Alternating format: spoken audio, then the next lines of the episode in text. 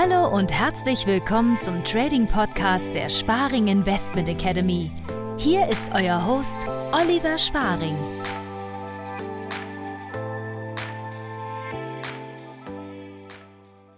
Hallo und herzlich willkommen zur Börsenschule, dem Trading Podcast der Sparing Investment Academy. Wir haben heute mal ein ganz besonderes Projekt für euch geplant. Wir werden heute unsere erste Folge in englischer Sprache veröffentlichen. Wir haben nämlich einen ganz tollen Gast für euch mit dabei. Das ist der Jason DiLorenzo, der Wizard of Options. Jason wird euch gleich noch mehr darüber erzählen, wer er eigentlich ist und was er macht. Er hat auf jeden Fall eine ganze Menge interessanter Dinge zu erzählen. Für alle diejenigen unter euch, die der englischen Sprache nicht mächtig sind, Ihr könnt gerne rüber switchen auf YouTube. Wir veröffentlichen unsere Podcasts ja grundsätzlich gespiegelt auch auf unserem YouTube-Kanal der Sparing Investment Academy. Dort findet ihr die gesamte Folge als Video mit deutschen Untertiteln. Wer also das Ganze sich auf Deutsch angucken möchte, beziehungsweise zumindest mit deutschen Untertiteln, der kann das Ganze auf YouTube tun. Alright, without further ado, let's switch over to English. Hello, Jason. So nice to have you here. Oliver, how are you doing?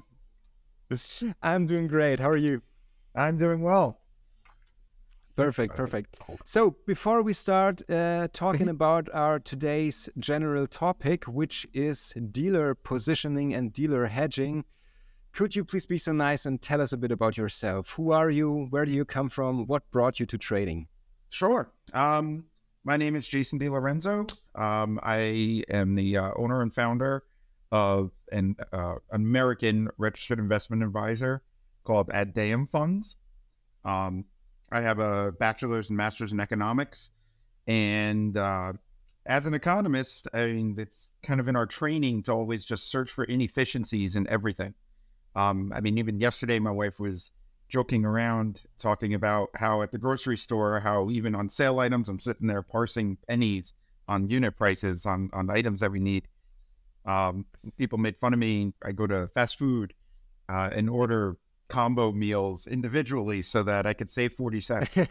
but, uh, but, um, I mean, when I, when I started turning to the markets, um, I saw that options had such an array of trading possibilities and, um, and the, really the plumbing, like how options work and how they're processed and, and executed, um, lends itself to a significant edge and so I kind of dove headfirst. I learned, you know, I read books and I read academic papers. I got mentored for uh, a year from a former market maker. Um, you know, and honestly, I mean, I was also enrolled in the School of Hard Knocks for a while too. Um, so, but then I, things began to really click the practice and all the education. Um, and uh, as started kind of contributing on some message boards and on Twitter and started gaining in popularity. And uh, after a while, um, I think in 2018, my wife and I decided, you know, we should we should start a business. We should start doing this, and uh, and that's where we are. Okay. So um, we have a business, uh, both you know, providing data to customers, and also providing money asset management services, and uh, yeah, specializing primarily in options and finding edge in the whole kind of options plumbing. I see.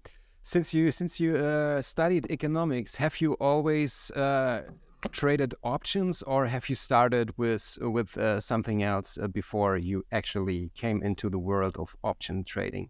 Well, economics is different than finance. I mean, economics is more about social science and how people act and incentives and price and um, and you know, money is really just a measure of why people do what they do. So, um, yeah.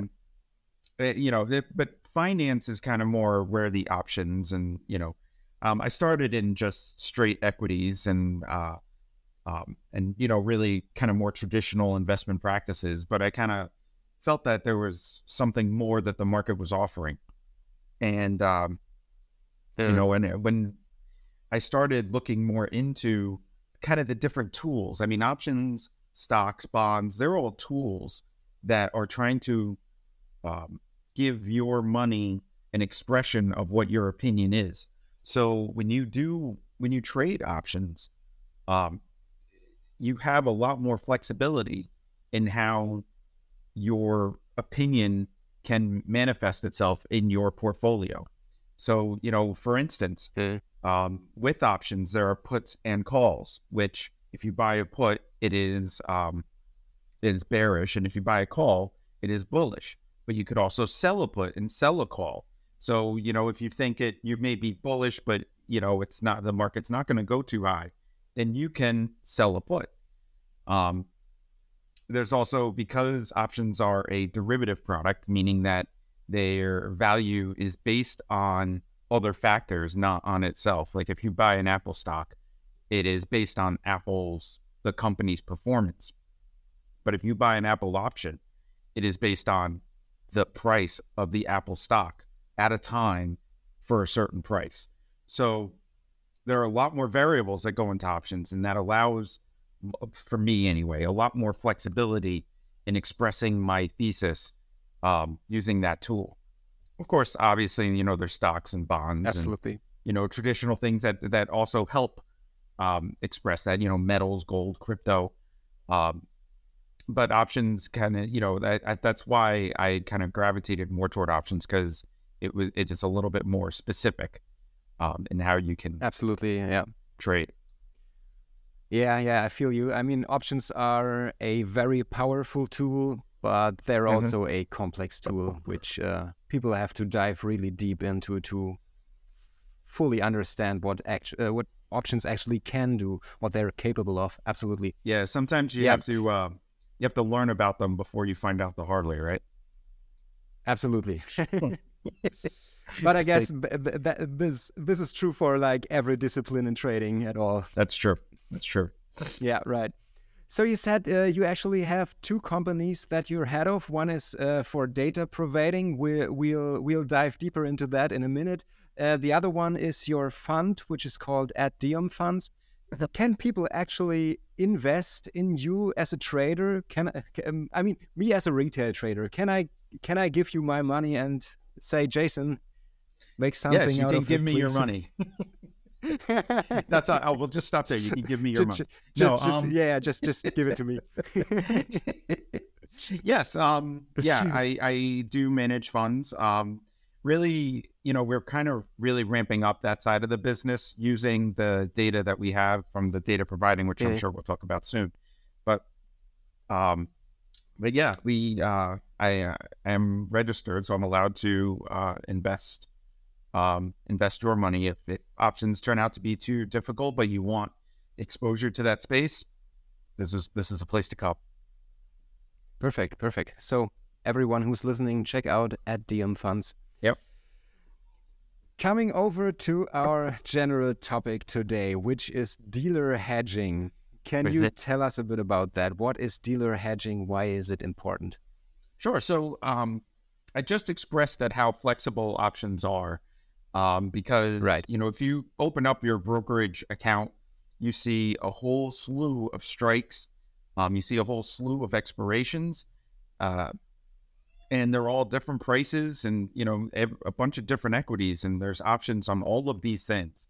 Um, so in order to maintain liquidity in those options, um, it's not like an equity. An equity, you know, if you, Oliver, want to buy a stock and I want to sell it, there's a middleman that can see who wants to buy and who wants to sell, and they exchange it. Uh, because options, if I want to buy a $400 Apple call for three years from now, you may not, there's not going to be many sellers out there for that. So there's these middlemen called dealers that facilitate that trade. They take the opposite side of everybody's trade that comes through the market, of course, for a price. And their job is to hedge the risk of my the opposite of my position. So if you know, again, I want to buy an Apple four hundred dollar call, they have to um, they they are short that call and they have to go a little bit long in order to hedge that position because at least until they find a buyer or a, uh, a seller for that $400 call. So they want to remain risk neutral and keep the pre, uh, really the price, the spread between the bid and the ask of the option and hedge away all the rest of the risk, and they make pennies on each option transaction. So a dealer is that middleman.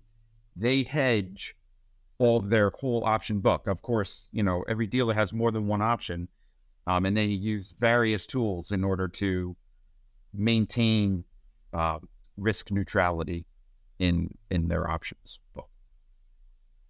Absolutely. So let's assume we're we're trading the SPX options and I'm a private trader who tries to buy a call. Okay. In general. So Mhm. you're the market maker, you're the dealer that takes the other side of this trade, Mhm. and you obviously have to build up some some kind of hedge now. Right. As soon as you're in that hedge, how do you actually how do you actually do that? What kind of um, um, instrument do you use to actually facilitate this this hedge? Okay. Well, first, I mean, we should take a, a small step back and define what an option is, uh, because it is a contract for somebody to buy or sell the underlying equity. So, like you know, the stock or you know, the future or whatever, um, at a certain price by a certain time for a premium. So there's several different uh, variables that you kind of hear when you hear that definition. The first is on a certain underlying. So there's a basis of that price of that underlying. So if you if you wanted to buy a call and I am the option, I'm the dealer and I'm selling you that call, that puts me in a bearish position. So in order to one way I can hedge Right. is to buy the underlying. You said SPX. In SPX, they buy ES futures in order to hedge their underlying. There's also the time aspect. You kind of heard that variable in there. So as time goes on, it becomes less and less likely, or, you know, if in the money, more and more likely that that option will be worth money at expiration, that it will be able to uh, be exercised and give you kind of a, a, a uh, premium or, you know, give you that underlying stock. Um, so time kind of has an aspect. And there's also a price, a premium in there. Um, that is meant to measure volatility. So there's several different things, you know, that the market maker has to hedge for all of those things. Um, they hedge the volatility in SPX. They they hedge it with VX futures. Um, same with time. Time kind of is reflected in that premium. So there are many different ways that uh, market makers hedge. Um, their ideal, obviously, is if you want to buy an SPX call, is I find somebody else who wants to sell the same exact one, and I just exchange it. That's the ideal because that's completely risk free, and I'm not managing anything. Uh, but that's more and more rare. So the um, so the market maker is continually trying to uh, use the underlying primarily, but also correlated uh, correlated instruments in order to hedge the risk away. Absolutely, yeah. And now the important thing is as soon as one of those three factors, the price of the underlying, the volatility, or the time, as soon as one of those three factors changes, the market maker or the dealer is actually forced to adjust those hedges to actually buy back some of his underlying ES futures, SPY, ETFs, whatever he used Mhm. for hedging, and actually adjust his position. So, why should I, as a retail trader, care? Why is it important for me, the whole topic? And actually, why does it become more and more important from year to year? So, as a retail trader, you know, even if you never bought an option in your life, these option dealers are buying and selling those underlying in order to hedge their position, which means that they are having an effect on your stock. If you have, you know, if we're let's make it simple and just say an Apple position, and you know, you you are long Apple shares, the dealer by hedging their book can buy or sell Apple shares and affect your portfolio um, without you know without any fundamental thesis whatsoever. They're they are you know what we call price agnostic, which means they don't care what price Apple is. They're going to buy or sell in order to stay risk neutral. So uh, as a retail trader, it's kind of uh, since options are a derivative product, we say you know it's like an expression in America. It's the tail wagging the dog. Um, this thing that's meant to uh, hedge underlying movement is actually causing the right. underlying to move itself. So uh, it's very important to know as a retail trader why is you know the PE ratio of this stock so high. You know, particularly something like Microsoft or Tesla or something. Um, and sometimes, many times, especially with the large cap stocks that have uh, a lot of options traffic, a lot of times it's because those dealers are hedging uh, bearish bets that you know they have to they, they are hedging positively on, and it makes the price of your stock go up, up, up, up, and you can have a fantastic uh, fundamental thesis, and the option dealers can uh, can wipe it away without any fundamental thought of the underlying whatsoever. So it's something that you definitely have to keep track of, even if you're only trading equities. Right, right, right. So the dealers just just by adjusting their hedging positions actually take influence on the underlying that I personally as a retail trader am holding. Exactly. So they're actually moving the price further up or further down, which definitely is important for me and my position that I'm holding. So that's right. Is but there comes, a way? I, I that, didn't answer your yeah. second question though. Um, it becomes more and more important, right? Because especially since the pandemic, options volumes have skyrocketed, and it has come to a point where there is more money. Eh, we call it equity notional, more money traded in options than there are in stocks. So those dealers, those middlemen, uh, their book is getting larger and larger and larger. And that means that they are hedging stronger and stronger and stronger. So um, even, you know, macroeconomic, you know, or, or, fundamental traders are getting overwhelmed by the uh, by the dealer hedging on many stocks. Yeah, yeah, I, I can totally rely on I rely on that. I mean, it's like I think like five years ago, barely anybody was talking about this kind of topic, about the dealer hedging topic. Uh, but nowadays it becomes more and more important since exactly what you just said. The option markets grow from year to year, and the further they actually grow, the more influence they actually have on the according underlyings. so, is there any clever way that we can actually take profit on that? Or, I mean, is there any way that we can follow those positions and those hedging activities of the dealers? Why, of course. That is the data that we. well, speaking of. yeah. So um, we have developed, uh, you know, we've developed a dashboard called Volland, uh, www.vol.land and it is a comprehensive look at the dealer, the option dealer positioning for uh, over 200 equities, um, e- equities, ETFs.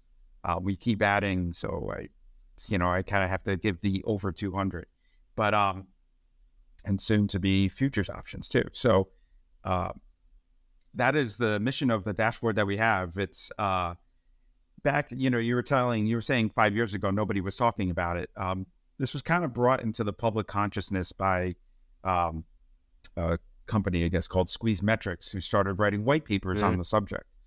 Um, in his white paper, he was talking about how, uh, for the most part, options are a hedging tool. You know, people buy stock and then buy puts in order to hedge their stock. And he had an assumption where all the puts were bought and all the calls were sold, which at the time was pretty effective. I mean, uh, I, I, yeah. uh, you know, it's it, it, it, was pretty true. But as the options popularity grew, uh, that became less and less true, and uh, now it's it's uh, completely false. You know, there's so many different, so much different yeah. positioning in options and in every equity that it's uh, you can't really determine who owns the puts and calls and you know who's buying, who's selling just from a blanket assumption like that. Um, my mo- many of my competitors hold to that assumption. Uh, anytime you see the word GEX, G E X, um, they're usually holding to that assumption. Uh, what we at Volland do is instead of assuming that we uh, in America they have the uh, options pricing uh, over OPRA option pricing regulatory authority, and they have a feed of every single options transaction as it's happening. And so what we do is we take every single option, tens of thousands per day, uh, really millions per day across all equities, and we take each of those transactions, categorize them as dealer owned or customer owned options, and then build the dealer book um, out of it, and then show you the relevant um, hedging that the dealers have to do with regards to the variables we were talking about before. The underlying price, known as gamma or delta. Uh, I mean, they're two different things, but gamma and delta. Um, underlying volatility, which is uh, Vega and Vanna, and then the underlying time, which is um, theta, and charm. So uh, basically, what Volland's trying to do is give you a heads up as to what dealers are going to have to do in the near future in order to hedge their book so that you can make a determination on what the price of the underlying equity would be. Mm-hmm to further emphasize your argument, what you just said, that it cannot be true anymore, that the assumption that all calls are sold and all puts are bought is no longer true. I think the whole GameStop topic was a really good example. Can you maybe tell us a bit about your thoughts on that? What actually happened there and what kind of influence the option markets played there? So, GameStop is a, I mean, and this is true, you know, GameStop or, um, GameStop is uh, just one of many things we kind of call the meme stocks, the M E M E meme stocks, which um, all of a sudden these stocks that really are bankrupt companies or companies that were really struggling, they explode into you know this unrealistic valuation that nobody understands how that happens. Um, part of it was options. Part of it was something else called short covering, but of course, short squeeze but it's kind of the same idea. What ended up happening was some uh, GameStop is uh, a company that sells physical video games, which um, now you know physical video games are more and more becoming a thing of the past, kind of like physical DVDs are. Um, but GameStop was not did not uh, adapt to the new environment, and they ended up being an unprofitable company with very high overhead, a lot of debt, and uh, they were in trouble.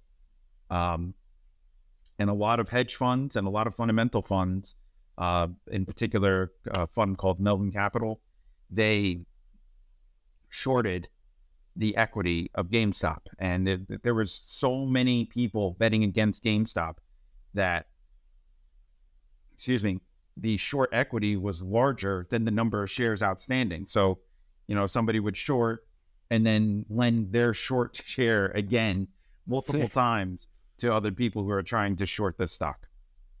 So there was um, a lot of people shorting.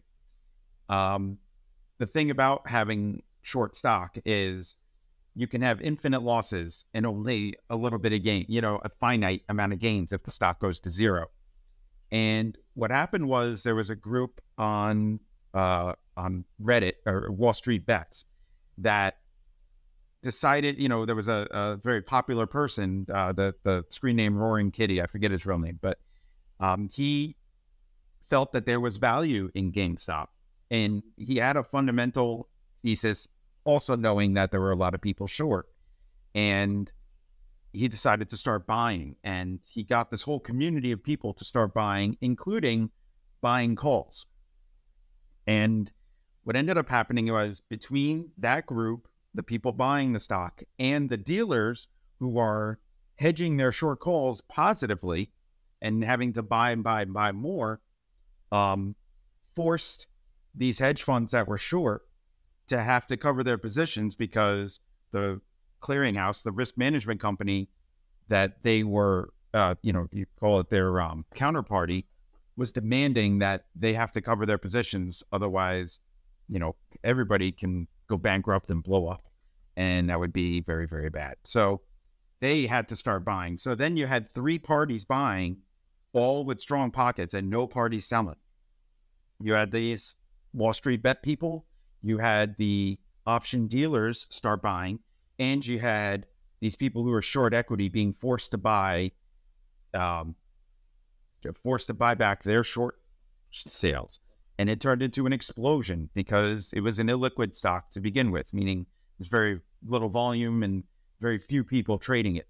So it went from, you know, $20 to 400 really, really fast. And uh, a lot of people tried to get on. They, they, they ended up coming, you know, buying too late or, you know, it's, it, uh, turned into a huge uh, debacle really. Um, but that same, that same playbook, uh, is sought after and played on a lot of stocks. Uh, Hertz went bankrupt and somehow its its stock exploded from one dollar to sixteen dollars overnight. Um, AMC during the pandemic, the movie theater, um, they a similar kind of thing. Although they they didn't explode quite as much, but um, yeah. So these meme stocks they have very little uh, little fundamental value really whatsoever. But uh, yeah. all of these parties had to buy; they were forced to buy, and that's where the edge was for. That's what happened to the to those stocks. Absolutely, absolutely. So you just said people were massively buying calls because they were actually speculating long. They were actually expecting the stock to rise in price. And by buying those calls, they actually forced the market makers, the dealers, into short call positions, which they mm-hmm. actually had to hedge by again buying the stock, the underlying stock. Uh-huh. So more and more buying forced the actual stock price to go up and up and up. That's so right. This actually, and and that, that is what I actually wanted to say. This actually proves everybody wrong who still uh, defends the assumption that all calls are actually sold by traders, which is which mm-hmm. cannot be true. Exactly. So, what are you actually doing different in Volland? What is your kind of approach to that? So, I mean, once again, the the thing that you know we we ditched all assumptions as it relates to open interest and um, you know and just assuming who owns the puts and calls. Um, we, you know, using obviously technology, we go through in real time every single option order and determine with like you know kind of a, a our own algorithm uh, we determine who is buying that option is it a customer or is it a dealer and you know which one is selling and we take the dealer side of that ledger we calculate the you know these variables, uh, you know, how much the dealer has to hedge in underlying time and, and implied volatility, that delta, gamma, we call it the Greeks. We calculate the dealer Greeks, um, aggregate it for how many options at each of these strikes that they own, and then display it. Um, then, you know, for all expirations, for all strikes, uh, for over 200 equities, we put it out there so that you can look at it and say, oh, they're going to have to buy or sell at these at these critical price levels. Yeah, absolutely. So honestly, I was really really happy as soon as I found out about the existence of Volland because I was I myself was customer at a a big competitor of yours for many years and um, this platform actually uh, is based on this old assumption that all calls are sold and all puts are bought. So um, I think what you're doing is, is is really great. It's a really great concept, and uh, I really also love the whole uh, build up of the of the Volland dashboard. It's it's clean, it's easy to use. Of course, the topic itself is really really complex it's it's not that easy to explain uh, especially in, in just some minute or a short podcast so i hope uh, everybody out there listening right now goes easy on us we, we won't dive too deep into that topic today at least um, but uh, if you're interested in the whole topic of dealer hedging definitely check out Volland it's a really great tool it's a really great platform we um, We also have a kind of discount link. You can find it beneath the video in the description. So if you want to check out Volland and try it out, maybe for a month, and see what you what they're actually doing differently from other competitors, I yeah, I would definitely tell you to go there, check out the platform, and if you have any further questions on this, can people actually contact you? Yeah, absolutely. Actually, I was going to say, um, you know, just if you just click on the link and you only subscribe to Volland, I, you know, you're going to probably look at it and be a little bit overwhelmed. I would suggest that you join our Discord group. Um, I, will provide Oliver a link. And also, there are YouTube videos. Um, if you look up uh, Wizard of Ops, um, there are YouTube videos that are instructional. I would, you know, Oliver might kill me because, you know, it's, it's affiliate, but I won't when you join Volland, I want you to know what you're looking at. I want you to be able to feel comfortable with it, not just buy it and think it'll solve all your problems. So um, check out the YouTube videos um, and join in Discord. There's plenty of people, myself included, who are more than happy to help guide you in your investment journey. So, um, yeah, get familiar with it, get familiar with the concept. And once you feel comfortable with the edge, which does exist, um, you know, then that's when I recommend you you subscribe and and check it out and and use it in your investment decisions. Exactly. Jason, thank you so much for being here with us today. I hope actually that we can we can repeat this if you'd like to come back anytime. So maybe next time we can dive a bit deeper into the concepts of gamma, vanna, and charm. Absolutely. I, this was a pleasure, Oliver. Thank you. Great, great. So have a nice day, and everybody out there, we'll see you next week with the next episode. Let us know what you think. Uh, if you like the whole concepts of doing some interviews in English English language too, uh, just let us know if you like to have any further information on the whole topic of dealer hedging, which actually, as we just said, is a very complex uh, topic.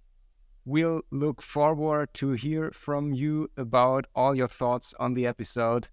Have a nice day, everybody, and good trades. Bye bye. Take care.